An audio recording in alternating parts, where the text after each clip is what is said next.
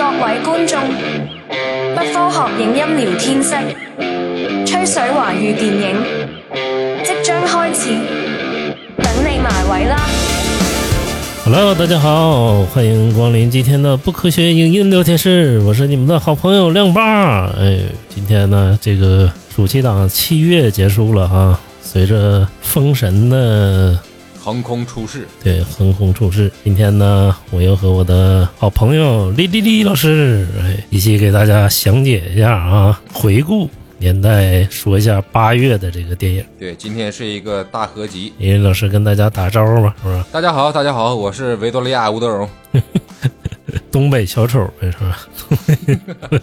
维多利亚·伍德荣，在爱情里，谁还不是个小丑了？你说这话说的，这也是一个大老板出身落魄了，是吧？嗯，这这个可能不了解的朋友不知道，啊吴吴德荣呢，就是马大帅里的一个角色啊。那咱们就接着聊了啊，这个闲话少叙，咱们进入正题。前面的基本也聊完了，是不是？上期这个《长安三万里》啊，《首都》啊，嗯是不是？七月党这些基本都聊完了。嗯，是由我和亮马老师还有卢一金老师一起回顾的。对对对，就对差搜啊，就差封神和热烈了，是不是？然后那个咱们就说说封神啊，这个封神往好大劲儿看了，是不是？李老师，嗯，没错没错，就看之前确实心里有一些忐忑，不知道这个东西会呈现的怎么样。你发现呈现怎么样？感觉呈现的、嗯、怎么讲？我说我我肯定这个不是一个烂片儿，但是对于我来说，它有在我个人观影的趣味里，它有多好不见得。但是我很高兴，就是说华语电影里能出现这么一部影片，它代表了一种工业化的进步程度，而且也摆脱了《封神》《封神榜》小说原著的那些比较过时啊，或者是比较腐朽的传统价值观那些文本，它另辟蹊径，讲了一个很不一样的故事。其实这一点对于我来说是难能可贵的。嗯，就对对对对，当然是嗯对这部影片抱有怎么讲支持鼓励，我愿意为他，我觉得看他吧，看这部电影花的钱，我觉得不冤。但是对于我来说，它它它不是一个很好的片子，它也不是一个烂片儿，对我我觉得只能这么说。对这个，我感觉乌尔善呢，本来想发展这个中国大 IP 的工业，是不是？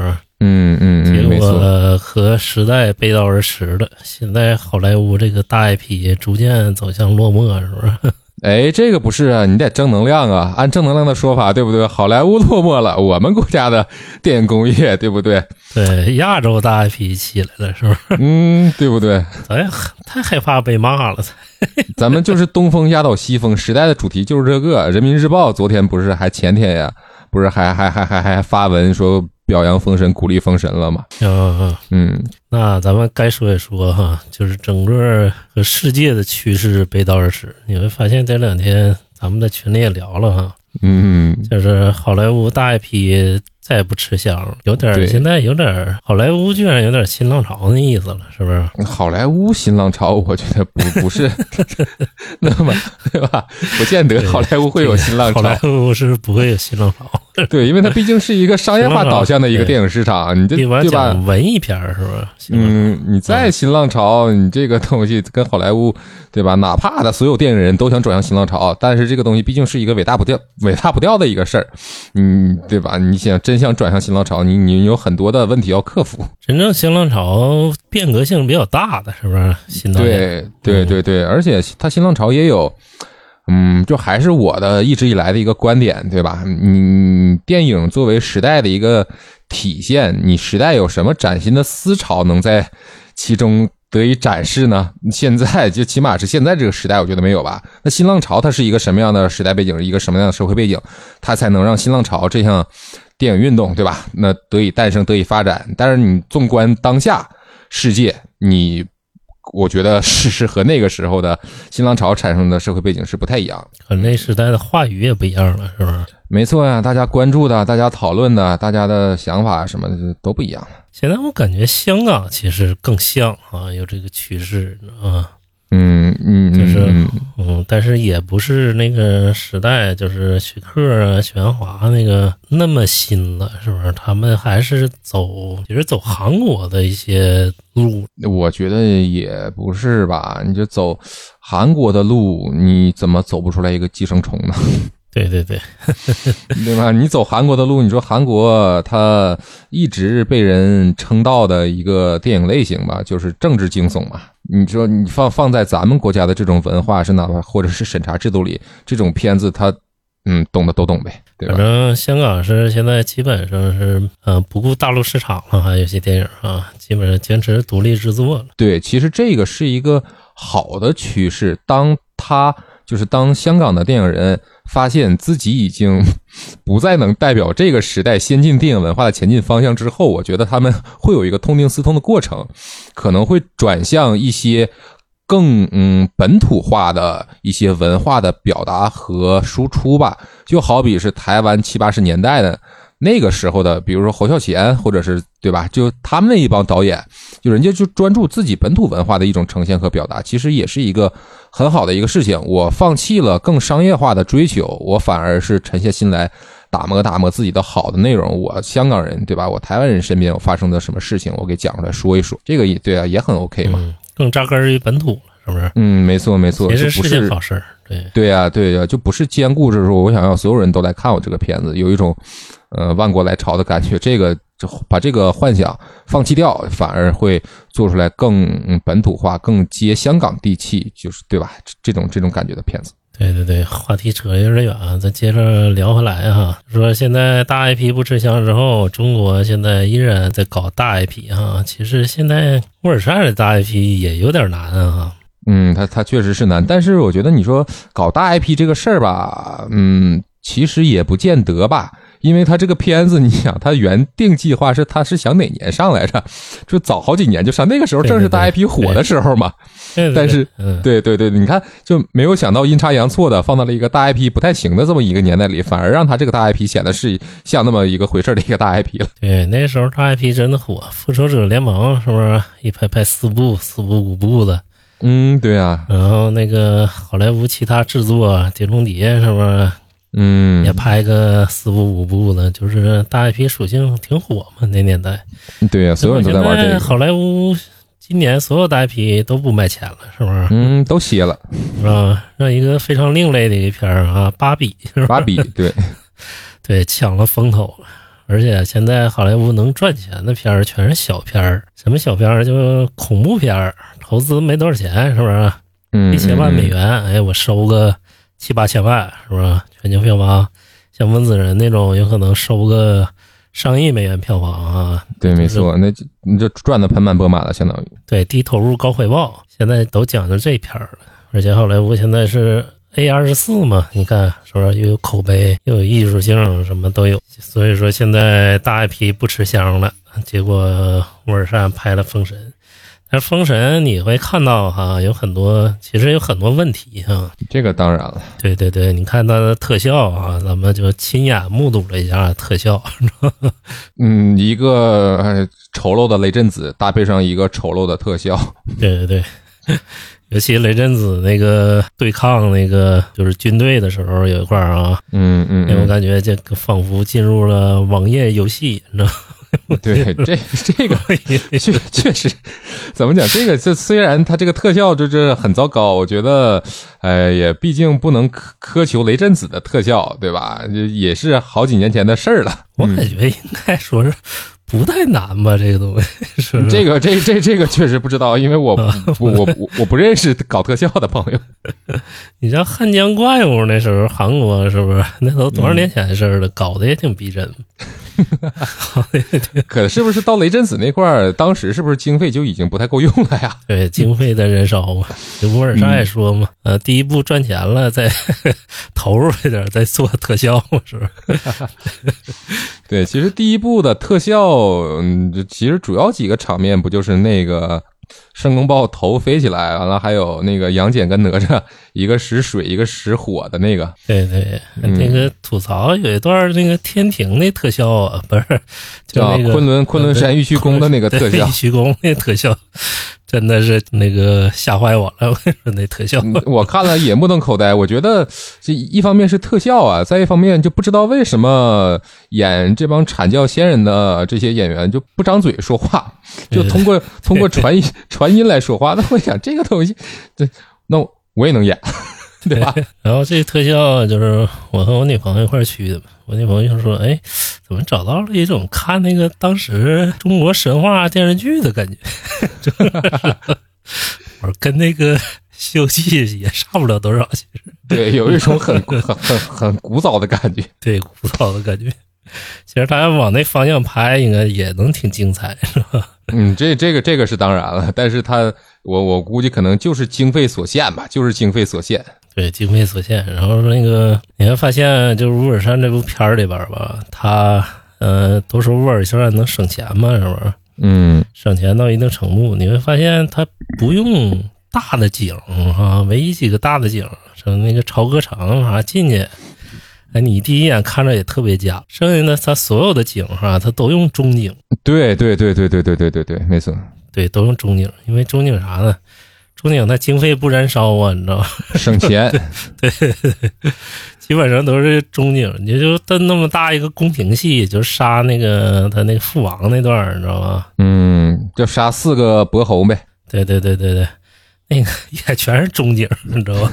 在那个宫殿，我说这宫殿也应该给个远景啊，说给一个广角什么的，你知道吧？啊，好像唯一给了一个全景的，好像是不是就是他那个摘星楼那个花园儿，还有摘星楼给了一个全景，对吧？对，哎还有那个建那个哪段儿来着？建露台呀、还是那个啊，就自焚台大大象的那一块儿，祭对吧？天台那段儿？嗯嗯嗯，给了几个广角远景，然后也特效也非常糟糕， 嗯，也看着特别假， 你知道吗？对对对，嗯，虽然但是我们两个就是对特效吐槽归吐槽，但是一种怎么讲善意的吐槽，就绝对不是说因为特效不好这部片子就不好嘛。对对对对对，嗯嗯嗯，对，这是我发现的一个点，就是你感觉好像看了个大片儿、哈，故事格局也很大，但是你感觉就是他怎么拍那么小，你知道吗？ 给人你看就是一种非常非常讨巧的方式，就是乌尔善的聪明。怎么拍那么小呢？你知道吗？嗯，而且你就再就再怎么说特效格局小或者怎么样，就是《封神》这第一部一出啊，我觉得乌尔善就已经坐稳了中国奇幻导演第一人的这把交椅了，就绝对不会再变了。对，然后之后你就看那，比如说这个，我感觉还没有张艺谋那英雄啊场面壮烈壮观。你这个不能比，张艺谋那是什么 呀？人家是出了名的，对吧？对，堆堆人海、烧钱、堆这这种这种大场面嘛。对对对，然后说这吐槽几个点哈、就是我唯一就是不满意的几个点，剩下就嗯你是你唯一不满意的几个点，我感觉你是不是有点迷糊了？ 唯一不满意的这些很多， 你知道吗？然后那个整个故事呢，李老师，你感觉整个故事你有没有就是喜欢故的事地方、不喜欢的地方？故事这个这个放放到下下一趴再说，我也说一些就是说与故事无关的我不喜欢和喜欢的点嘛。就我不喜欢的点，这个片子的那个配乐呀、实在是太糟糕了，就是就是跟对吧，跟亮爸老师的感觉一样，你这个故事的格局想的这么大，对不对？又是又又是天下，又是神啊什么的，你你的配乐你要宏大一些，对吧？你哪怕不宏大一些，你要把气势给顶上去。但是就在里边所有的大场面的配乐，就哪怕第一场那个啊殷商勇士踏平冀州的那一场戏，他那个配乐基本上对我都我记我都没有印象它是什么配乐了。还有后来的一些大全是交响。嗯对啊对，没有对一个中国乐器，全是偏西化的那种。嗯，这个倒也这这个倒也 OK 了，就就就就就是你不管用用用哪些乐器嘛，都是你的术嘛，你只要你你想把你传递的这种精神表达出来，我觉得这个都是 OK 的嘛。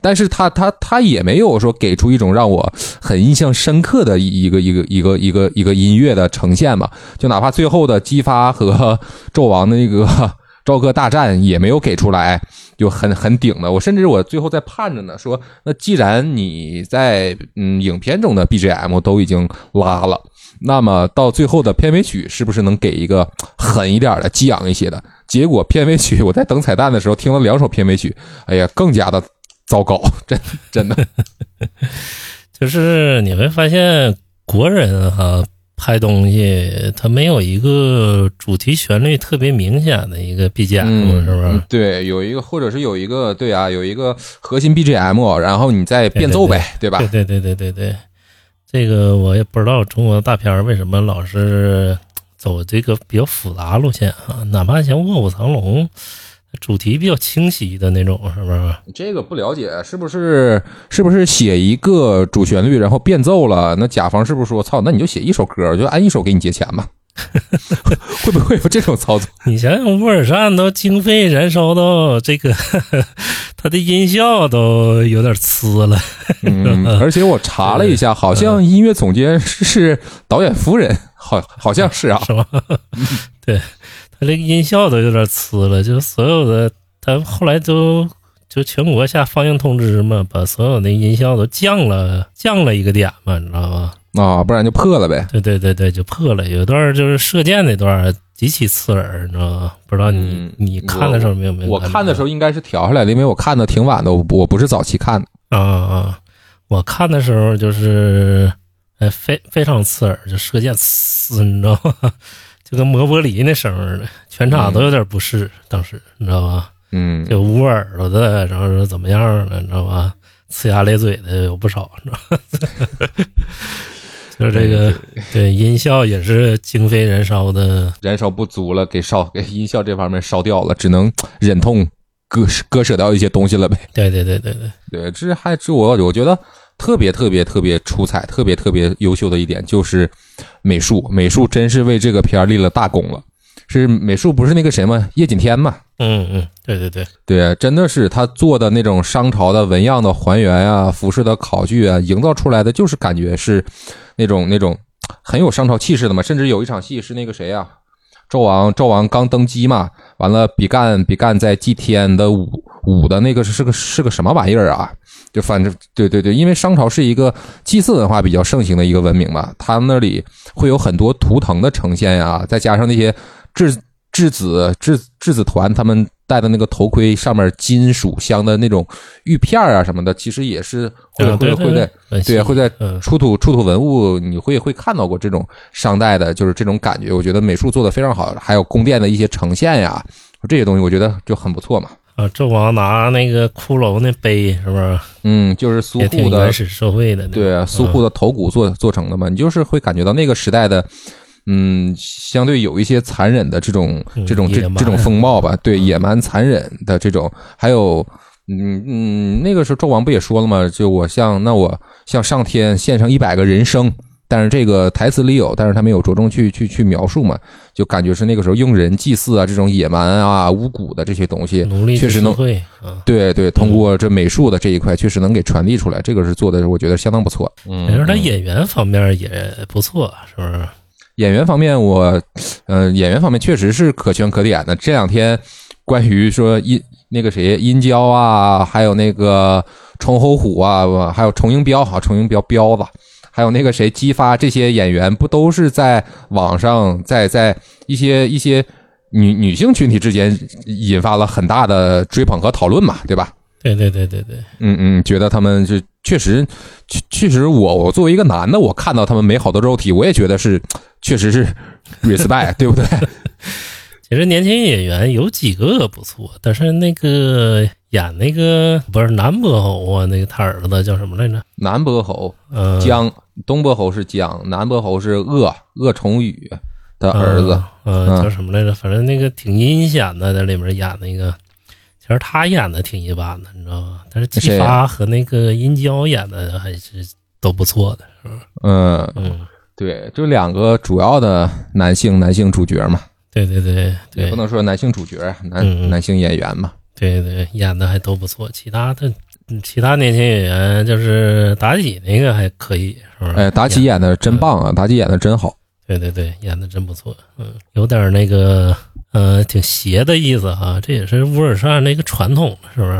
对啊，甚至是我是哪一天，八月四号那一天吧，啊就是《封神》它那个幕后纪录片，完了在 B 站和优酷上线了，我还看了两集，就是讲了讲他们当时是怎么选演员，怎么训练的，好像是对啊，因为那个演妲己的演员是一个俄罗斯人吧，他其实是对这个《封神》的原著他没看过。啊那乌尔善好像意思就是说，你也别看了，你就找狐狸，你就模仿狐狸就完事儿了。然后人家对对对，人家就去听了嘛。你看，不然啊就是那对对呀、对呀、啊第一场就是那个狐狸刚上身的时候，还有后来就是殷郊要去拿剑杀他的时候，他那个模仿狐狸的那个动作和感觉都非常惟妙惟肖啊。对，因为咱们传统的影视剧里面，就是你妖精一旦变成人之后，就没有那个兽性那一面了，嗯，对发对现就对都是对，就人化干的的那一面了。对干的是人人间的坏事儿了，就是对对对对，就那个对啊，看不出来你是个狐狸了，是不是？嗯，对，而且这部片儿，我觉得，嗯，在在在在，起码在这个价值观上，我觉得是非常非常好。你想，当年他们开始筹备的时候，嗯，现在女性议题还没有这么火热，对吧？你如果是去年筹备，今年拍出来，我觉得他们可能是为了蹭女性话题或者怎么样，会把这个进行一些改变。咱俩在上一期之前那个预测的时候，不也聊过这些，也是我的担忧嘛。但是现在呈现出来，我觉得非常好，他们没有把对啊。纣王的这个这个坏的一面都归过啊归咎于妲己身上，是一个红颜祸水导致你对吧称堂天下倾覆了。他们没有这么去操作，而是真的就是纣王我自己的野心，我想当天下共主，就我是本来就是一个残忍的人，对吧？只不过是妲妲己给他的一个助力，对吧？那根儿其实还是在他这个君王自己身上，我觉得这一点做的非常非常好。对，妲己有情有义，是不是？辅佐纣王，是不是？嗯，对对对对对，知恩图报，你放了我，你给我了血，那我就报答你，对吧？狐狸的报恩嘛。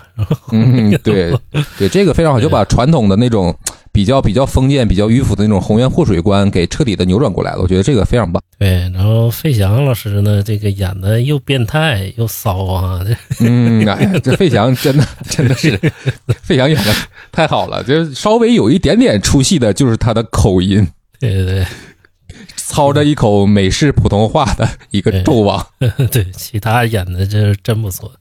嗯，你至于说这些老演员，真的没一个白给的，都都都都太棒了。甚至你像那个谁呀、老师哈，对啊，李李雪健老师，都李雪健这种主要角色那都不提了，还有那个谁啊，治国，对不对？也也也演的非，杨立新啊也演的非常好啊。对对，他儿子其实就差那么点意思了啊。 嗯，但是杨乐这个演员，我觉得他他他他他身上有一种很奇怪、很迷惑的气质，就是说他跟谁站在一起，你都觉得他跟那个人很搭。对对对对对，呃，其中他那段儿都有点改编哈，咱们接接着就聊聊故事啊。嗯，聊聊故事，对，嗯，聊聊故事。你就是我也不太了解原著啊，但是这个他这故事挺格局挺大，挺西化的，你知道吗？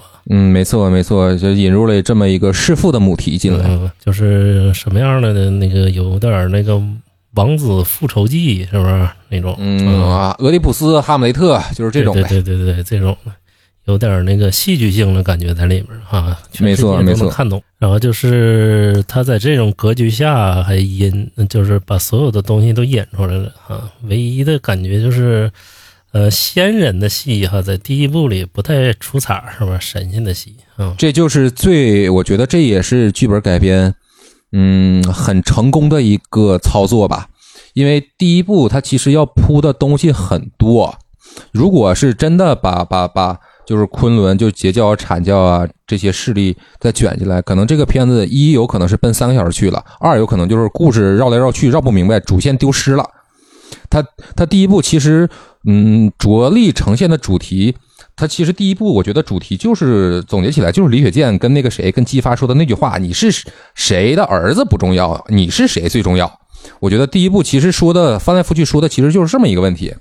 那那第一部咱们现在看呈现的结果就是说这个问题它确实是讲清楚了，对吧？那这个事情对对讲清楚其实已经很不容易了。你如果再引入一些什么是仙人啊或者怎么样这些东西进来，这就会分散咱们整个故事关于弑父这个主题的一个焦点。会把这个给分散掉。而且另一个点就是说，他做的很好的在于哪儿呢？咱们在上一期那个预测时候也聊过嘛，原著小说里其实申公豹就是阐教，是他是姜子牙的师弟，对对吧嗯、？但是这一部他已经完全把那个申公豹改成了金鳌岛的人，相当于通天教主的弟子嘛。他这个其实也是在设定上方便没有看过《封神》原著的观众们的一个理解。嗯对出来就是大反派，是吧？对对对对，嗯没错没错。但是让我感觉到有点无力的是怎么样？就是不太好的一点就是说，申公豹这么一个反派过于过于羸弱了。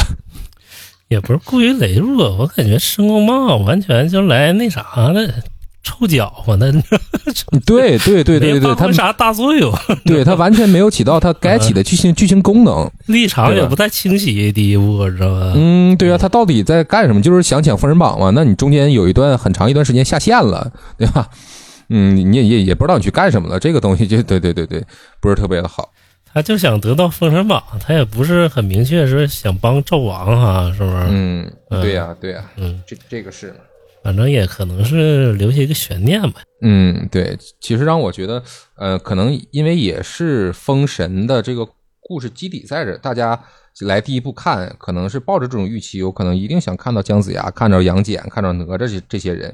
其实对对于我来说，这些东西其实在第一部出不出其实不重要，第一部其实它这个弑父的主题已经讲的很好了嘛。嗯，嗯，对嗯，你这些仙问题人挺，大了，嗯，对啊姜子牙这条线穿进来之后，反而让我觉得稍微有一点点模糊焦点的这么一种感觉了。但是他们那几场戏也是真真的挺有意思的，你知道吧？姜子牙对那个在对宫廷大战呢，是不是？嗯，对，这个肯定是，如果是本来你就和主题无关的一个人，你出来你的戏再没有意思，那你就就就完全没有必要了嘛，完全就是一个失败的设计了嘛。对对，然后说他这个主旨其实主题讲的挺清晰，第一步就是讲怎么残暴，是不是？嗯，而且你看，相当于那个什么嘛，在彩蛋里不也出来嘛，文太师带着魔家四将还有邓婵玉回来了嘛，而且一看第二部就要开启真的神仙打架了这种感觉的对，哎第二戏步了就嘛。是呃罚西岐了呗，是不是？讨伐西岐，嗯，对，也不能说讨伐西岐，可能是就是姬发回去要举兵反商了。我估计第三部才能发嘛，第二部估计也就聚焦在发那个发西岐了吧。呃，也有可能，也有可，也有可能啊。反正这个也是咱俩就是无责任瞎猜嘛。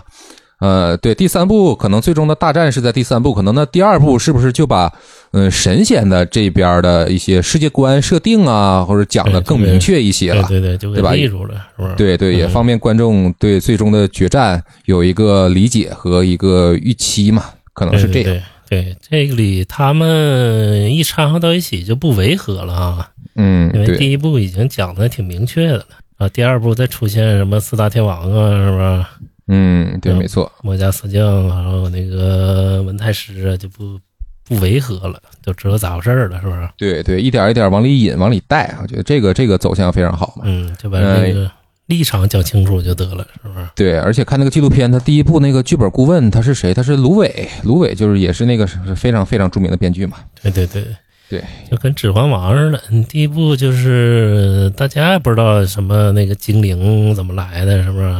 嗯，霍比对，特人怎么来的？你就是立场讲明白了就完了，是不是？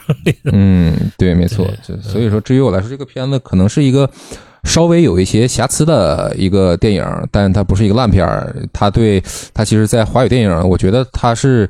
也不能说是纯纯的里程碑作用吧，它是有一定推进作用，有一个进步意义的一个电影嘛。嗯嗯嗯嗯。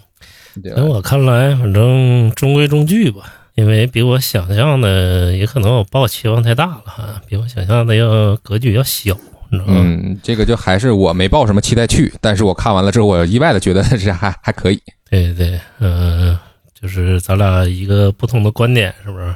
嗯，对，因为观影预期确实不一样。对，但是你要说他最后那个结尾两个彩蛋呢，啊，真的挺吸引人看的。就是你要真的出第二部了，大家还是真想看第二部的。嗯，对啊，嗯就看中国的这些法术们怎么怎么去打架嘛。对对对，结果，呃，第二部出了，大家虽然想去看啊，但是第一部成绩现在， 第一部成绩不错啦，不错啦，我觉得已经已经已经赚了，肯定是已经赚了。对，但我估计现在多少亿，十六亿吧，对呀、肯定赚了呀。我觉得未来有点忧虑，因为之后就是张艺兴那个孤注一掷嘛，一上。嗯肯定市场份额也有点削弱了，你知道吧？嗯，据说啊、不保准儿，不保准儿啊，这瞎说，这这姑且一说，嗯，大家全听一乐。对，据说他就是小道他三部消息的呗是不是？对，三部的总投资不是号称三十亿嘛？但是实际上第一部的投资好像是六亿左右吧？啊，六亿左右，嗯，好后面好像是，是大一点呗。嗯，后边的你这个东西，反正咱就第一部上了，咱就聊第一部的事儿嘛。嗯，那他第一部他投资是六亿，他现在票房是十六亿，那这就铁铁就是挣了呀。啊，就是赚了。嗯，对呀、第二部肯定是要上了，是不是？对，没错没错，就这每年看我周估计期多是长了，是不是？我估计是每年的暑期档吧，可能是，可能是每年的暑期档都会和大家见面的这么一个操作。对，那那咱就不用担心了，是不是？嗯，对呀、每大年家都上现一在个还发起这个什么，么一人一票，啊什 么文太师回朝， 文太师回朝那段儿确实是也挺震撼的，对呀、很震撼嗯啊！骑着莫麒麟，对吧？睁了第三只眼出来。就是嗯，特效啊有点拉胯啊， 也你看这第一部挣到钱了，这特效这二三部会不会翻一翻场啊或者怎么着也不知道。找找那个《流浪地球》那个郭帆，对，对真的，我觉得是真的是可以。对啊，就是电影工业化往前往前走了一大步嘛。对对对。嗯然后这个乌尔善还是挺喜欢大 IP 的哈。没错。之后据说他这个《一人之下》也要拍三部曲哈。嗯，对对对对，这两天这个新闻也挺 火。嗯，然后他还之后要拍《郑和下西洋》，要拍六部，六部 我也不知道这个 这么大的 IP 啊，嗯，肯定肯定是好事儿。我看《郑和下西洋》好像还是陈坤演郑和，好像是。对对，陈坤有点那意思，有点那意思，嗯，明朝大太监专业户了。对对对对，反正挺吸引人的。这个要真拍成了啊，有点《加勒比海盗》那意思，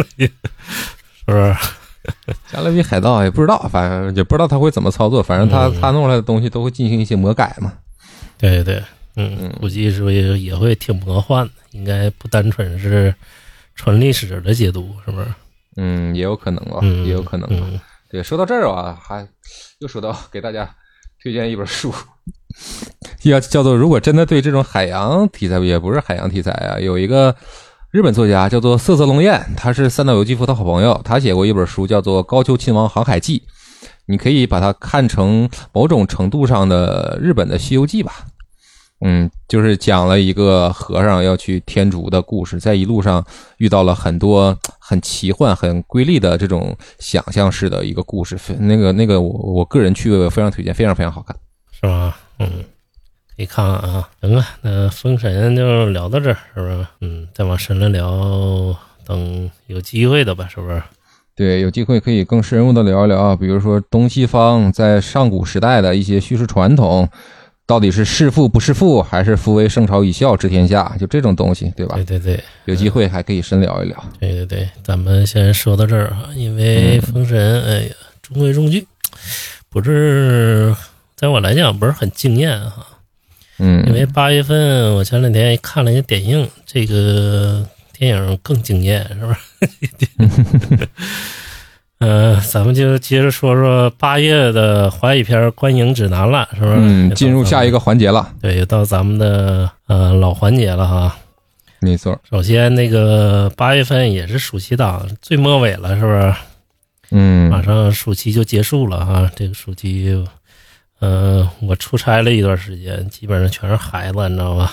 嗯，到哪儿全是家长带着孩子玩儿的。对所以说这个我也出差了一段时间，所以说大家可以看到我们为什么播客最近更新的频率很低。暑期是真的旅游旺季呀，我的妈，买火车票都买不到啊！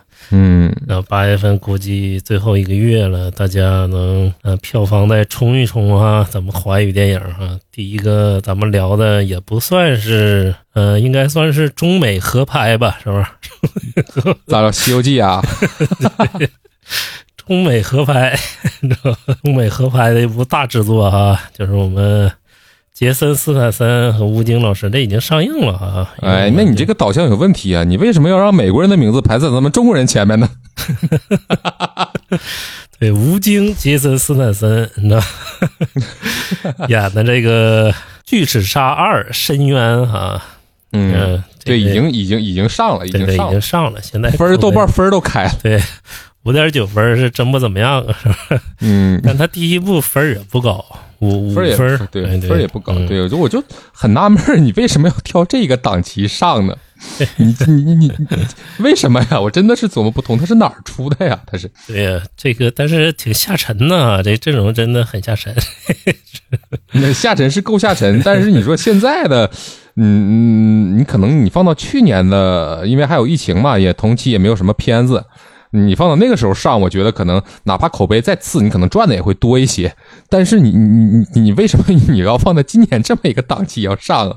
我太有自信了，太有自信了，太有自信了。因为这个《巨齿鲨》吧，嗯你也知道哈，就是第一部在那个北美，虽然说口碑不高哈，嗯，但是它赚的盆满钵满，是吧？在北美掀动了一亿美元的，一亿多美元的票房，嗯，那确实是一个很了不起的成绩。在中国就将近收了快一个亿了哈。嗯也挺亮眼的成绩。那时候是中美合拍嘛，主要是华人影业投资的啊，第一部。嗯，对，有这么一个噱头。对对对，他们就他们就抓住这个点了，结果第一部还很成功。第一部是杰森斯坦森和谁和那个李冰冰他俩，你知道吗？啊，对，嗯，对，然后没想到这么成功，一个一个，嗯、咱们看这片名啊，有点像那个录影带那种片儿、哈，嗯，对，非常 B 级。对对，或者说奈飞呀、 那这这种片儿，结果还非常成功，非常卖钱，然后第二部就顺理成章了，是不是？嗯第，二部阵容更加升级了，就不是李冰冰了啊，就变成吴京了。其实其实我感觉， 你要真在北美啊，李冰冰比吴京的号召有力号召力大，对，会大 一些。李冰冰毕竟是一个更国际化的一个一个一 个，对吧？电影对演对员，对，因为李冰冰，你看她演的虽然说不多哈、嗯，也是偏 B 级片儿那类的，但是《生化危机》人 有点知名度，是不是？对，嗯，有点知名度。但是吴京这算是吴京的第一个偏好莱坞的制作啊，是不是？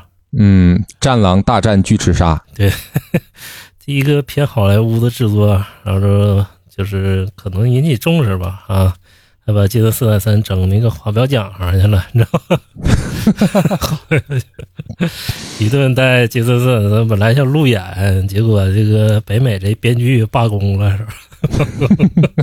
也来不了，那杰森斯坦森这个这这这这这个发展趋势怎么怎么着？他要当规划球员啊，他要，杰森斯坦森。这一罢工全停了，就是首映礼都停了，这谁谁现在都出来不了了，你知道吗？没看那个，就是诺兰那部都停了。那奥本海默嗯对对对对，咱们那个国内编剧会罢工吗？你觉得？国内编剧会罢工吗？卷生卷死还罢工，哎呦我的天！ 本来就没活儿，本来你这罢工，它是一个，哎，这这这，哎，算了，这个不能往深了聊。罢工你总得有个工会吧，对吧？那这对吧？说到这儿就不说了。然后之后就是说会巨齿鲨了哈，开了五点九，现在也估计能有个几亿票房了哈，能有两个亿。不知道不知道这个具体嗯具体没查。没查没查，等会儿查查啊。嗯先暂且这么说哈，但是他这个片儿一下就碰着几个强大的对手哈，几个强大的对手，我感 觉就是群敌环伺，就是好好比就好比是土行孙站在魔家四将中间那种感觉。这土行孙也不如小世，我跟你说，土行孙 正经把那谁都给绑，姜子牙都给绑了。捆仙索一扔呗，对对 对，说道具里， 对对对，大 IP 嘛，大 IP 现在不吃香，结果这两天在北美也一样不吃香， 知道吧北美也没什么人看啊，北美评分也挺恶劣，我看烂番茄好像刚新鲜度刚百分之二十三。 嗯这这不就是纯往大操作吗？就是走下沉市场嘛。对，走下沉市场了。然后杰森斯坦森这两年也挺难的，是不是？那都难，这两嗯年谁不难呀？对，你想想找这这个中国演员搭档了， 你知道吗走中美合拍了，你想想他地位啊岌岌可危，是不是？嗯跟顶级演员呢比不了。就巨齿鲨吧，喜欢这种啊美国 B 级片儿的。哎你别说，我天天喜欢美国 B 级片儿，你要是 我没少看那种。我我也喜欢，但是我觉得那现在你觉得这不比之前了，挣钱也不太容易，你为什么要去电影院看这个呀？对对你等上了优酷、腾讯什么的，对吧？你充个会员看呗，在家。其实剧情也不意外了，是不是？怪兽嘛，那好人大战好人大战怪兽，就无非就是这。好人大战怪兽嘛，中间有点儿对抗坏人的动作戏，是不是？ 嗯，基本也就这样了啊。然后那个喜欢这个吴京老师的啊，杰森斯坦森的，呃，喜欢动作片儿的去看一看，是不是？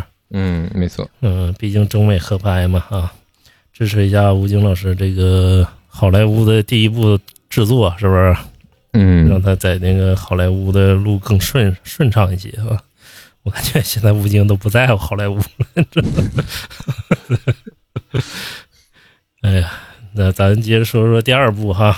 第二部呢，就是八月十号还上映的这个一个小片儿哈，叫做《野蛮人入侵》啊。这个导演叫陈翠梅，是个马来西亚的导演。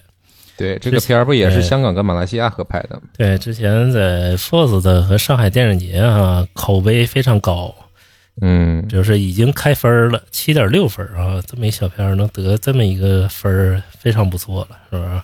对，而且它还是一个动作片儿，你知道吗？嗯非，常神，它是一个，呃，它主要是讲一个就是类似谍影重重的这么一个戏，你知道吧？而且还有很多嗯迷影情节，就是他是一个也是突然之间醒来之后，哎，不知道自己身份的这么一个人，你知道吗？不知道自己身份之后呢，然后他呃当了一个演员，你知道吧？嗯然后还训练他那什么那个练功夫，你知道吗？嗯，练完功夫之后，哎，他后面还有一段就是非常正宗的功夫戏，既有迷影又有功夫戏，反正非常复杂哈。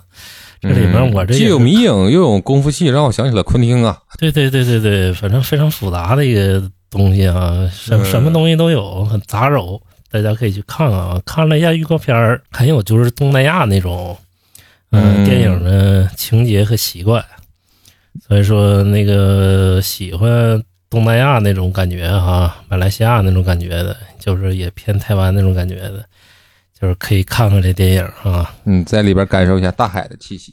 对对对对，然后就他把所有功夫元素也结合到这儿了，行反正挺复杂的一个片儿，非常复杂的一个片儿哈。三言两语没介绍明白，给亮马老师差点说迷糊 了。嗯、我也不太明白这片儿，因为之前看的时候，我以为就是纯动作片儿啊，就是嗯，类似于徐浩峰那种有格调的动作片儿。啊，结果看了一眼介绍，那个 我就更迷惑了。你看那剧情简介啊，就是电影一开始，导演胡子杰给女演员李圆满讲了一个故事， 讲了个宫本武藏的故事，讲了个宫本武藏的故事。然后他又说：“你不挨会是找我来拍洪尚秀的电影儿， 你知道吗？”然后导演摇摇头：“我要拍一部动作片儿。” 我看这个剧情简介我就迷糊了，你知道吗。剧情简介也是这非常的不拘一格，对不对？推陈出新，没见过这么写剧情简介的。对，然后预告片儿呢，我看了一下，也基本上都是动作元素的啊，然后也有一些就是文艺片儿的那那种非常冷静的元素，一个文艺动作片儿，这对种对对对，嗯，很少见，很少见很。少见啊，很少见，反正嗯十开号分十十号要是上了的话，就是要就是有有有时间再去电影院看一看。对开分儿也挺高的，七点六哈，对于一个嗯小片儿来说非常不容易哈，嗯，也是一个寻找身份的这么一个题材的电影。嗯，这反而和香港的现在一个整体的一个一个一个思潮是有点关联。对对对，然后就这个，我感觉可以一看啊。或虽然说估计没什么排片儿啊，但是上映之后大家可以一看。既然大陆上映了啊，嗯，喜欢迷影情节的啊，可以看一看。喜欢动作的，对对对对，啊，咱们接着就说说这个八月一个重头戏哈、最狠的一个片子，所有人都在关注的一对个对片子。对，所有人都在观众，我感觉这个呀比那个《消失的她》还要爆炸哈、这个题材你知道吗？嗯，这个肯定的，因为确实踩着这个时代的风口浪尖上了。而且吧，他这个题材啊，很有猎奇性，你知道吧？对，这个确实，大家对这个对东西不是那么的了解，嗯虽然听过，但是具体是怎么回事儿，可能也不是那么的了解。对他就是孤注一掷啊。然后我们这个导演申奥啊，大家别误会，这个导演这这名字叫申奥啊，而不是导演他要靠这部片 儿再为咱们国家申请一次奥运会。对对，对 也不是申请奥斯卡。 我看那个 B 站那个预告片儿放的时候，孤注一掷底下那个有个评论说，这个导演都敢申奥了，我感觉这个片儿质量不会差的。 然后底下回复，导演的名儿叫申奥， 对，这个申奥导演上一个片儿，我记得还我看过他，还是受益人呢啊，嗯、对，受益人是大鹏跟柳柳岩演那个。对受益人，大家看过的都会发现啊，非常小的一个片儿啊，嗯，没错于，小演员也演员只有说大鹏算是明星是吧？演员算是明星，嗯嗯嗯其他的都不是明星，全是戏骨。然后受益人有个非常大的一个特点，就是当时我第一眼看他呢，嗯，我感觉这片儿一般。但是你后来回想呢，你知道吧？你总能嗯想起来他某些段落和他的一些情节，你知道吧？嗯，就是他是中规中矩又挺让你难忘的这么一个片儿。这我倒完全忘掉了。啊，你倒完全忘掉了是吧？对，因为我对他，我当时对他的，我记得评价就不是那么的高。对，后来一一些就是演演艺类的节目哈，还嗯老是、拿这个片段呀，对拿对这拿啊片里片段出来对，让你重演，是不是？啊，那还挺不容易的，那说明剧本可能挺扎实吧，对对对，人物的情感也比较饱满。估计表演上也有一些教科书一样的情节在里面，是不是？嗯，可能是就是人物的对吧情感嘛。我记得大鹏是不是开个网吧，还有个女对儿，还是怎对么对对着？对啊，对对，，嗯对，嗯开个网吧，然后说他想骗那谁，嗯，让骗人结婚，对，完了骗人骗结保婚是吧？？对骗保，对，嗯这么一个情节。沈奥时隔几年拿出了新的一部《孤注一掷》。对，孤注一掷这部整个就有升级了，是不是？嗯因为题材也升级。首先说它这个题材吧，题材现在是非常令人呃耳目一新呢、或者说是大家嗯非常猎奇的一个题材，包括这几年话题性也比较高，嗯，说要上泰国人嘎腰子，是不是？ 那个你们常看 B 站的时候，峰哥、王明片牙他们老拿这个也是实地探访，是不是？究竟怎么样？然后缅甸这个诈骗呢，是不是？嗯，大喜力啊，包括抖音，还有一帮假的缅甸诈骗的那个 那帮人儿，你知道那个赵海波吗？我不知道谁 呀？他就是抖音上一个呃假的，假装在缅甸的一个非常有势力的人物，你知道吧？啊，他就说我在境外，哎，你们也不能把我怎么样，你知道吧？谁谁？来这儿谁就死，你知道吧？ 这么一顿吹。然后后来发现他就是一个在国内的一个，你知道吧， 一个主播， 你知道吧天天就是吹，吹完了之后，然后让人那啥了，你知道吧？前两天让警方给抓着了。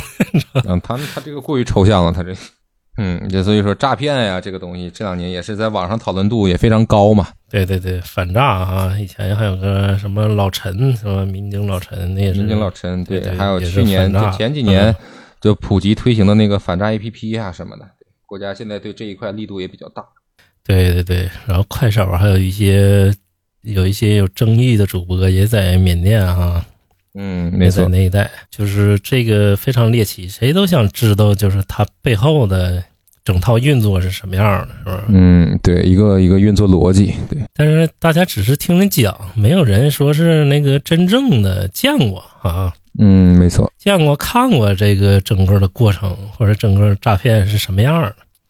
但是这个孤注一掷就把这个拍出来了，你知道吧？所以说嗯他为什么这么有话题性啊，就关注度这么高，就是因为他这个题材了，你知道吧？首先就对赢在题材了，赢在题材上，而且它里边的一些设计，比如说金晨演一个性感荷官，它其实也是就对非常有在在宣传上非常有噱头的一个一个一个一个事情嘛。对对对，嗯、性感荷官在线发牌嘛，是不是？大家嗯对嗯看过那个下过小电影了，少看少看那些个一两个人就能演完的片，对，还有那个下过一些字幕组的电影的，是不是？你看他们广告也很多这个这种东西。其实咱们不以为不以为什么哈、是傻子才被骗的，但是真人被骗是吧？嗯， 在这里面这呢就，很参差。对，在这里面王大陆就扮演了这样一个傻子， 而且那嗯亮娃老师是看已经看过了这部片子，对不对对？对对，我已经看过点映了啊，嗯，那就可以在不剧透的情况下，对不对？跟大家分享分享，聊一聊。对，分享一下。然后那个怎么说呢？整部片子哈、我其实没抱太高期待。我一开始想看《热烈》和这个，我选一部，但是我感觉《热烈》是那题材实在是不吸引我，你知道吧？嗯，街舞一啊是，对街舞我也不太喜欢，是吗？然后我也不太喜欢偶像明星，你知道吗也算了，看看那个张艺兴吧，是吧？啊， 也是偶像明星，但是张艺兴起码在偶像明星里，我觉得他的演技，到到到，确实是，也不能说好，就是可可以是拿拿得出手的，起码。对，拿得出手的。结果没抱希望，一看，我的妈！一看完整部片子完成度非常高，你知道吧？嗯，震撼了是吧？对，给震你撼了。呃，就是我可以说是暑期档呃第二好的电影啊，嗯，第一号是谁呢？第一号肯定是八角笼中了，你知道吧？但他这个和八角笼中基本上可以平起平坐了，嗯，可以平起平。嗯他唯一几门就是唯一尴尬的几场戏，都是拍政府的几个几场戏，你知道吧？嗯，那这个也没有办法了，对吧？对对对对对对对，这个也没有办法，而且完成度非常高，演员就是所有演员全都演技在线儿，你知道吧？就是这几个演员你单拎出来，张艺兴你会觉得他会演戏吗？是不是？嗯，呃，不会演戏是吧？金晨，你觉得他会演戏吗？王大陆，你觉得他会演戏吗？是吧？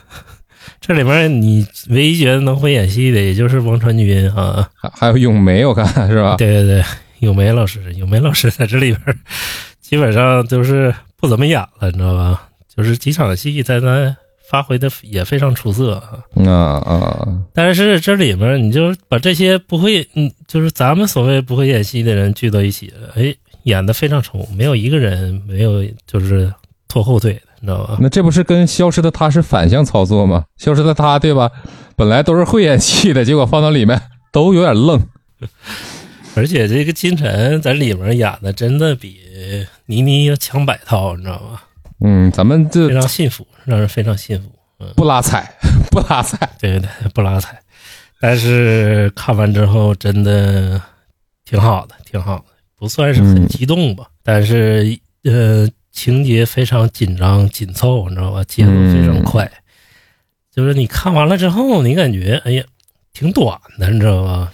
啊，没看够呗，我看是，时长也不短呀，两个小时，两两个多小时吧。对对，你感觉就没看够，还想再看看，你知道吧？而且 它最后的结尾啊，也挺有意思啊。嗯，最后结尾那不剧透的也是不剧透的情况下呃跟大家说一说，嗯，不剧透就是你以不为剧透就没法是个说了呗。呃，没法说了，我就这么说吧。你以为是个伪光正的结尾啊？嗯，那那别说了，你这个期待，你这预这这个预期啊什么的，你一说出来也算是某种程度上的剧透了。对对对，那就不说了啊，不说了。嗯对，就是啊现在我就完全代表听众没看过的听众朋友们了，对，因为我也没看过。然后整体呢，它就是里面好多视觉上的奇观啊，就是缅甸诈骗集团的奇观，展嗯示的都很好，就是满足了你内心很多的期待。有时候我感觉这不像是申奥拍的片子啊，嗯，像谁呢？有点像邱礼涛拍。邱礼邱礼涛，别急，下一个就是邱礼涛。像《秋里逃反》，因为它几个视觉的奇观真的很引起内心的震动，你知道吧？ 嗯，那可能是申奥这几年潜心学习了一下吧，因为我对他上一部《受益人》的评价真的是，嗯，对，不怎么样。对对，但是申奥导演是有潜力的啊，再加上坏猴子吧，整体质量还是比较高的，你知道吧？对对对，这个这确实是，对宁浩监制嘛，坏猴子整体质量还是在一般制作公司里，他还算是很高的，是吧？嗯，对，尤其是电影这一块，对，不会让人太失望。呃，所以说这个孤注一掷吧，非常值得看哈，非常值得看。嗯而且它里面是使用了三段式的结构啊，把这个整体给撑起来了，你感觉就看的不尴尬，而且看的情节紧凑啊。嗯，不尴尬，对，只要是个片儿不尴尬，其实就是能达到效果了。形成了一个闭环哈、嗯，这里面夸一夸张艺兴和王大陆啊，王大陆，嗯、呃，演的好啊，对，其实我感觉王大陆挺适合演傻子， 是有这个潜质的。然后张艺兴是演了一个自以为是啊，自以为很聪明的人，结果嗯还被骗了这么一个人，是不是？嗯嗯都嗯，多剧透了。但是张艺兴的第一场戏，我就感觉他念出台词来之后，嗯哎，我很欣喜，你知道吗？当时我都乐了，我说演真好，你知道吗？嗯会演了，对，会演了，会演了，演的真不错。就是他念出前两个台词来，第一场戏，我就觉得哎，会演了，一下就不一样了，你知道吗？嗯，我以为就是木讷的那种，但是没想到他就是在那个座位坐着，前两句台词就已经很到位了，你知道吗？表情都已经很到位，哎，非常好的一片儿。期待大家看吧，因为我感觉八月没有能打过他了。就从目前的上映的影片来看啊，八月基本就是孤注一掷就往后了啊。嗯没有能打过孤注一掷的。嗯那咱们呃，孤注一掷就说到这儿吧啊，讲了很多了，是不是？对对，嗯再再讲下去，我感觉你就要要剧 透了。我都忍不住剧透了，你知道吗？ 反正拍的是非常好吧，嗯、值得大家一看。这部片儿肯定是八月不能错过，其他的片儿可以自行选择，是吧？嗯，根据喜好选择。呃，咱们接着说说八月十八日这个上映的，就是呃邱礼涛的《暗杀风暴》，是不是？每个月都有一个香港电影，每呃，个月都有一个邱礼 涛。这这个月呢有两部邱礼涛哈，之一个是之前涛档那个《绝地追击》， 呃，这回还有邱礼涛这个《暗杀风暴》。啥风暴？对，《暗杀风暴》之前是要在那个疫情期间上映的啊，贺岁档上映的，结果也没上映。其实，那就对了，你在贺岁档上这个，其实它应该是质量挺好的，因为它打磨了好多年了。它这个拍完，我感觉得有十年了，你知道吧？从筹备，你知道吧？嗯那那怎么着也是封神的操作呀？不知道他后来不知道为什么，你知道吗？有可能是有些情节不过审，啊，那也有可哎回能重。改，你知道吗？然后再加上疫情，他就拖了好几年了。他之前叫《死亡通知单之暗黑者》，你知道吗？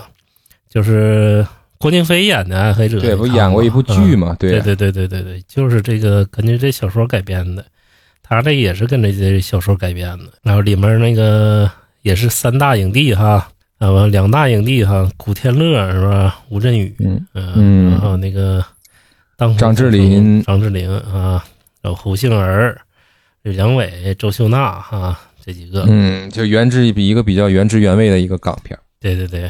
李老师看没看过《暗黑者》？暗黑者我看这好多年了吧，我都我都记不太清了。嗯，他主要讲什么故事？他是这主我还要讲了一真个没主要讲了一个悬疑故事，咋你也不剧透？因为我们我们确实忘了，我看那个片儿我印象不太深，我看那个剧。结果就是八月十八号呢，这个终于上映了啊，《暗杀风暴》，后来改名叫这个名儿就牛逼多了，是不是？就是港片对特色了。港片特色什么什么风 暴，对，港片特色值得一提是这个编剧啊，不是邱礼涛啊，大家可以就放心了，是 吧？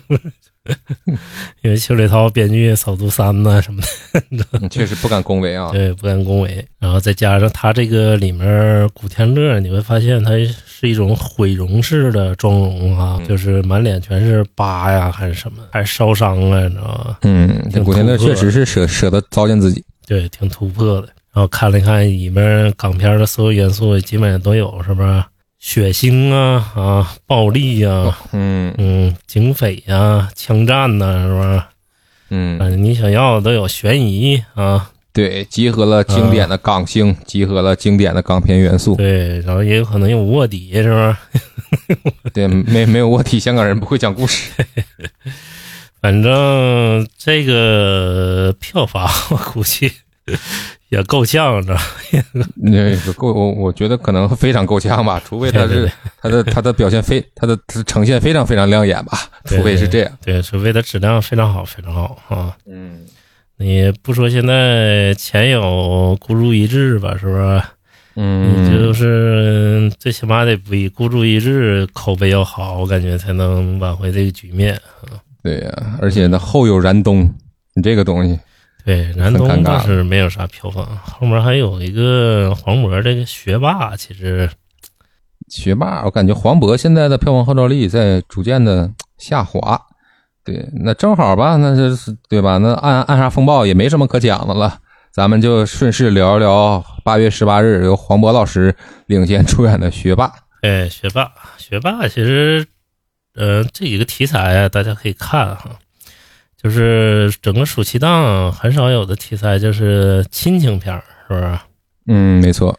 亲情片儿很少有，这个也是一个突破吧。学霸算是唯一一个亲情片儿的一个亮点。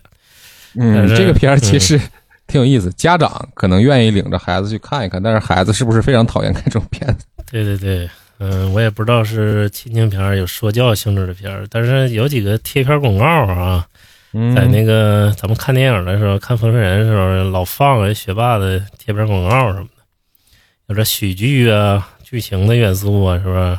嗯，因为黄渤演肯定是会有喜剧元素。父子之间那种感情啊，啊，望子成龙啊，这种是不是？对，我看简介里还提到了，比如说什么学区房啊，或者是怎么样这种比较现实的一些一些一些一些元素吧。对对对对，比较现实，就看这个接不接地气了，其实是不是能不能打动人心了？因为亲情这种片儿，你想拍好了就得接地气、感动，是不是？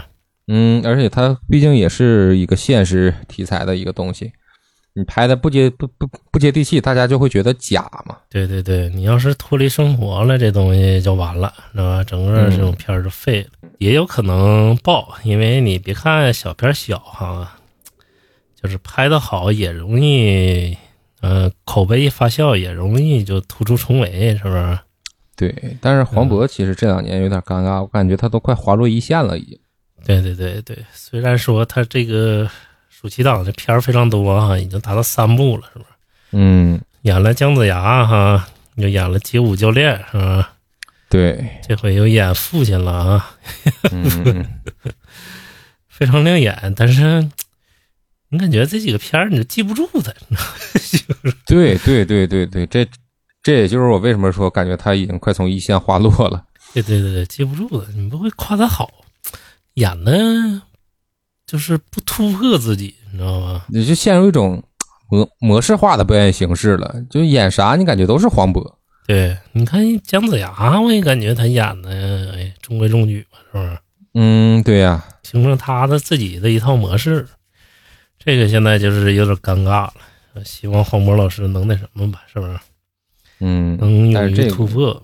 对，能突破肯定是最好的。嗯，对，选择一些比较另类的，是吧？演演坏人啥的，是吧？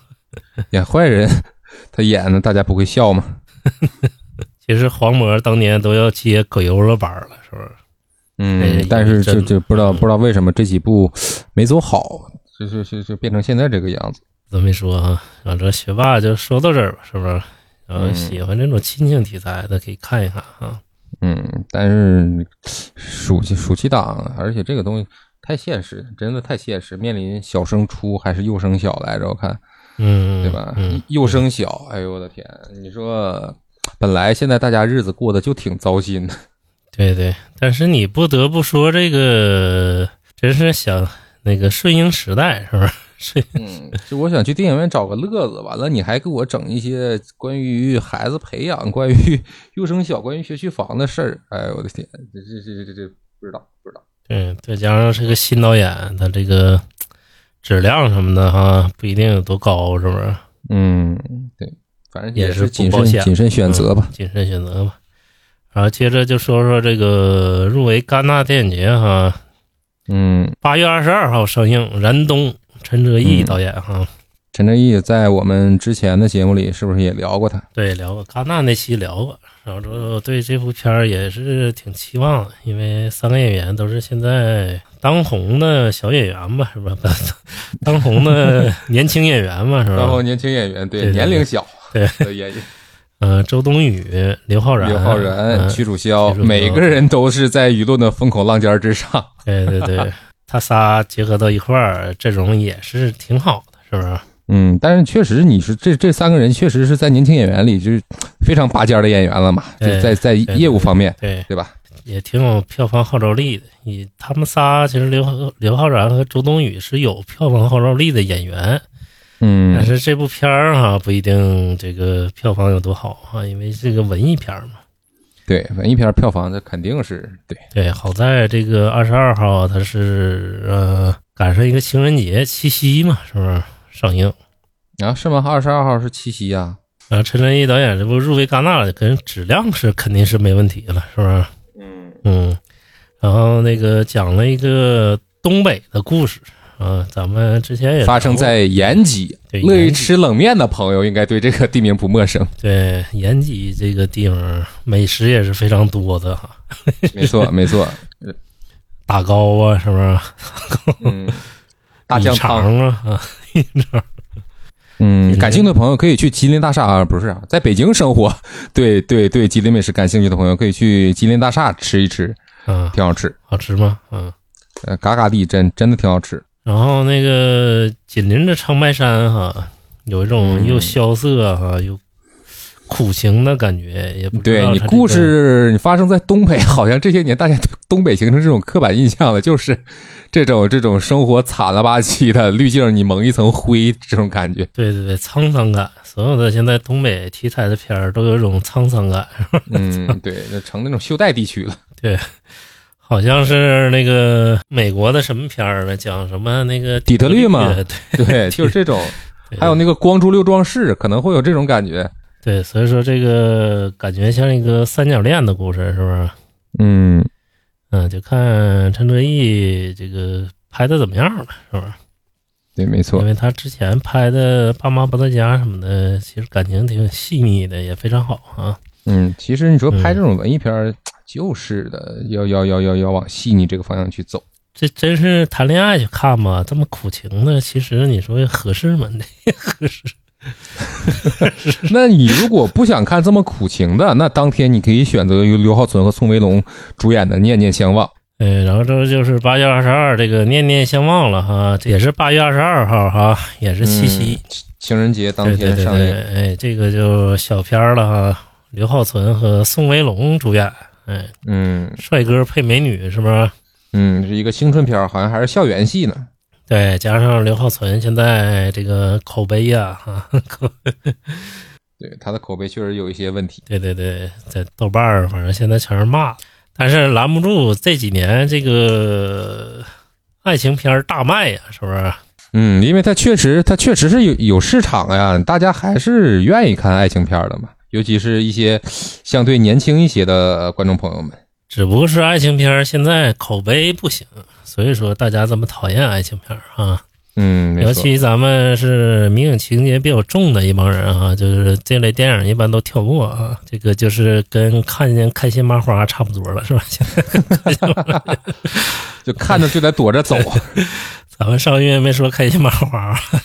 开心麻 我没花看，开心麻花那播一开分，我就不去看， 还有看的意义和必要吗？没有了吧？ 没有了，没有了。 对，浪费那个钱干什么呢？这个影评影评这个评分还是好 的，你知道吗？嗯避免你花冤枉钱了，是不是？对嗯，有有选择的去看一 看。没有悬念的烂片 儿，真是嗯，好好多年没看着那种没有悬念的烂片儿。呃，念念相忘呢是刘雨林导演啊，是念刘雨林吧？是不是？嗯，我靠，他之前就导过什么片子呃，呢？刘雨林是那个刘震云的女儿啊。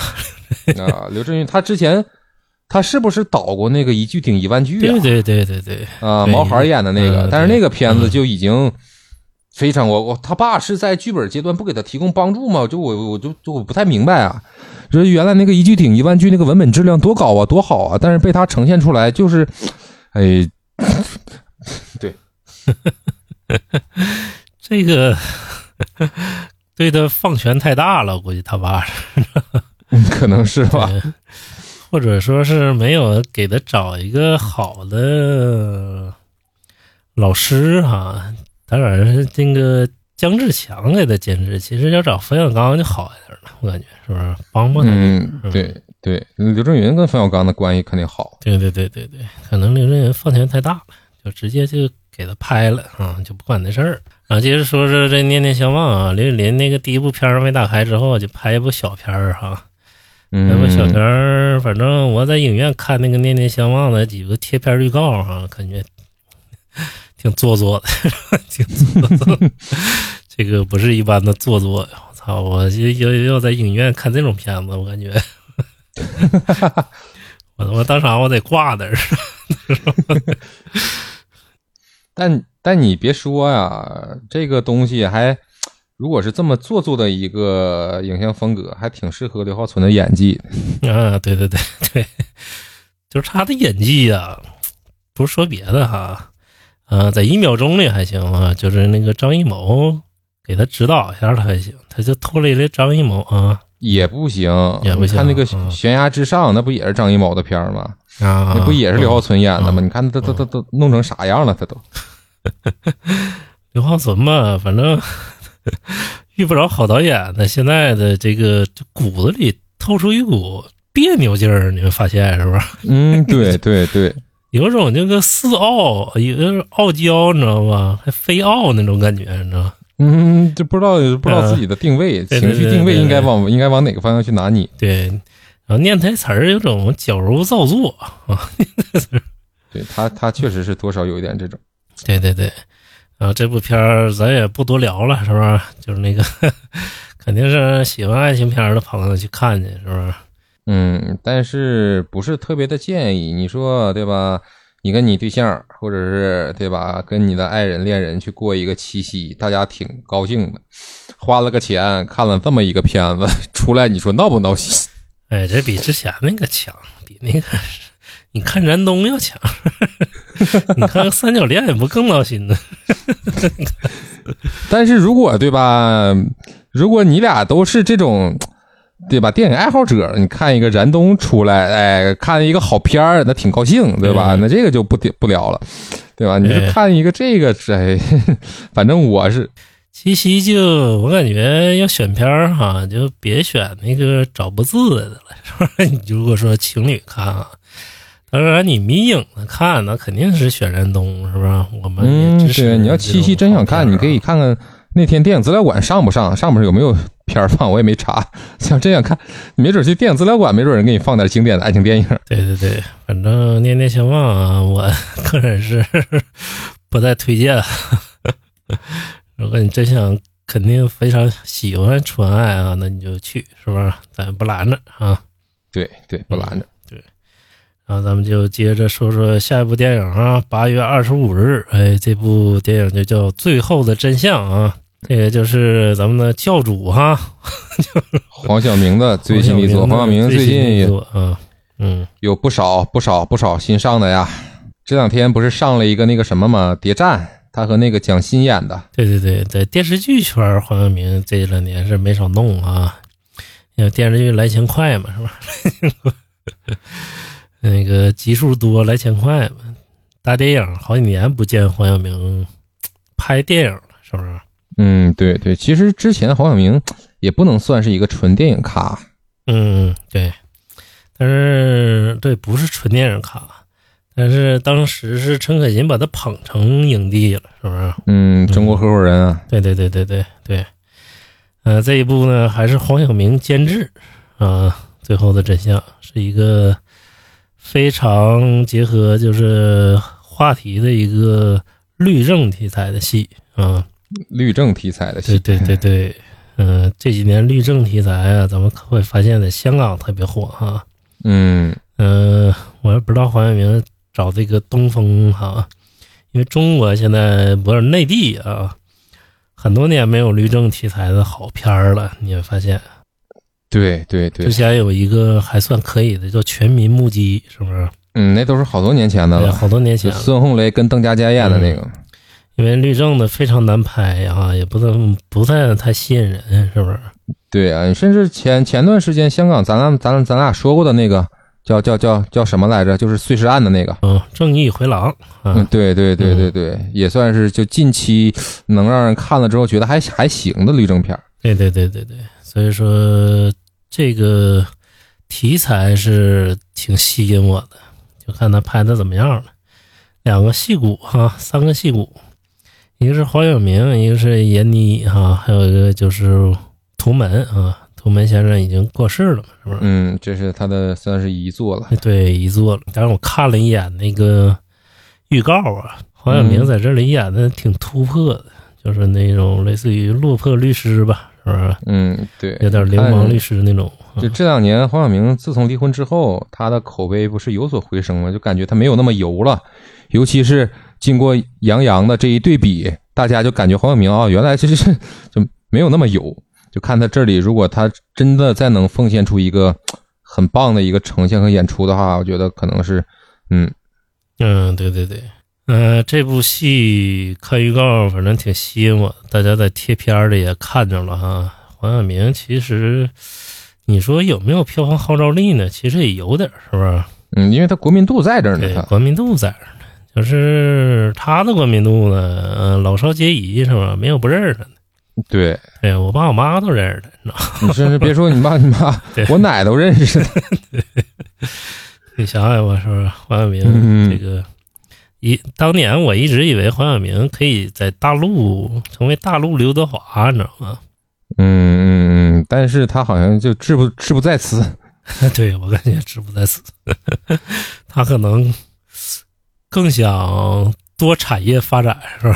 嗯，没错，前几年不还嗯转卷进了一些比较危险的事儿里吗？对对对，他不是一个想在演技呀、或者电影方面真投资的人，是吧？嗯，没错，但是刘德华你会发现，他是一个真喜欢电影啊，真想嗯投他资把搞好对一个整个行业的人。对嗯对他把心思都，刘德华是把心思都放在电影上了嘛，但黄晓明明显就不是。对对对对，但黄晓明不是专注一个产业的人啊。中国的明星你也知道、啊，国内的明星你也知道，是不是？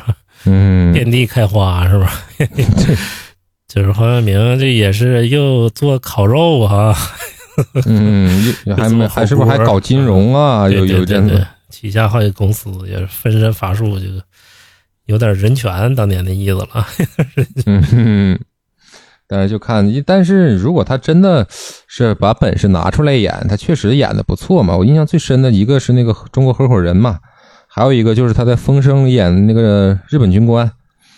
嗯嗯，对，这是他他从从业这么多年以来给我印象最深的两个两两两个角色。对，黄晓明其实要演好，认认真真演啊，他其实可以演好的。你像他在无《无问东西》《无问西东》里面啊，他演的也其实不错，对，我跟系统我都记不太清。对，哎记不太清了，但是挺好的。他和章子怡那段儿演的挺酷情，嗯，嗯、反正希望是一个好片儿吧，是不是？对，而且看黄晓明去油之后的转型力作，再加上是这么一个在在在在中国大陆好多年都没有出现这种律政题材的一个一个片子，看看能不能有一个很好的一个表现吧。对，而且档期选的也挺好，是不是？避开了很多大片儿啊。嗯，选在八月的末尾。对，八月的末尾，然后八月末尾呢，暑期档也就悄然结束了，是不是？嗯，整体就看八月末，咱们就能分清最后的冠亚军了啊，票房方面了，是不是？没错没错。现在暂时领先的就是《消失的她》啊，嗯，感觉好像到最后估计也就是消失的他了。 我估计也是，就看这个孤注一掷吧，最后票房是多少。如果说嗯超不过《消失的她》，估计就是《消失的她》了。结果今年年冠也就是《满江红》了，是不是？嗯对应该就定型了，因为后面的档期都不算太好了，除了贺岁档以外，是不是？嗯，贺岁档也不能算今年的了。嗯，对对对。然后之后除了这介绍这个八部，是不是？其他的还有一些片儿啊，嗯、像什么那个《忍者神龟》啊，是不是？就抛弃嗯华语电影哈、然后还有那个咱们诺兰呢，是不是？嗯，奥本海让我默。呃们海默呀，也是八月三十号上映。嗯、当然还有那个就是邱礼涛之前逃党逃的很多的这个《绝地追击》，是不是？ 绝地追击是八月二十五号上映，现在想看人数刚五千人 哈。你看黄晓明那片儿都一万六千人想看了，那在豆瓣儿上。对，因为黄晓明确确确实就还是那个话，国民度在这儿。对对，国民都在这儿。嗯、就这几部片儿，然后暑期档就悄然结束了哈。然后那个下一部就是，呃，九月档了，是不是？其实九月档好片儿也不少哈，在这里跟对大家做一下预告吧。嗯嗯、有九月八号这个《永安镇故事集》，是不是？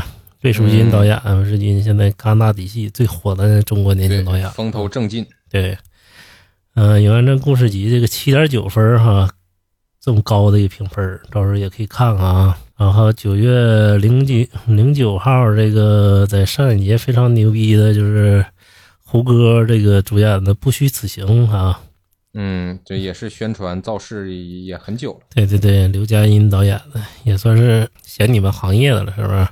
嗯，写个落魄编剧转型，那个写悼词， 然后说第九月九号还有一个 不虚此行同时上映，就是第八个嫌疑人哈、香港导演李子俊的，然后大鹏和林家栋主演的。嗯，大鹏今年动作也不少。对，大鹏那个也得了上影节影帝了，凭借这部片儿哈、嗯，演了一个中国最大劫钞案的一个劫匪是吧？嗯，嗯，反正九月好片儿非常多吧，包括已经定档的这个《坚如磐石》啊，张艺谋这反黑题材的终于定档 了，是吧对，也是期待了很久，压了很久。对，然后整个就是这期就结束了哈、看就八月咱们影院见了，是不是？嗯，暑期档最后一个月，喜欢咱们的听众别忘了点击关注、评论、订阅，可以在小宇宙、喜马拉雅、网易音乐、QQ 音乐、苹果播客收听我们的节目，哎，然后之后再有好电影，我们可以单做两期，是不是？没错没讲错一。讲《封神》和《孤注一掷》啊，嗯，然后感谢大家的收听吧，是不是？好，谢谢谢谢大家，我们八月的这个就到这儿了。对对，八月继续支持华语电影，是不是？嗯最，近好的华语电影也是非常多，啊是不是？今年口碑其实都不错啊。对对，嗯对，确实是电影市场真的是比较好。对对对，嗯。然后感谢大家支持吧，咱们下期见，拜拜，拜拜拜拜拜拜拜。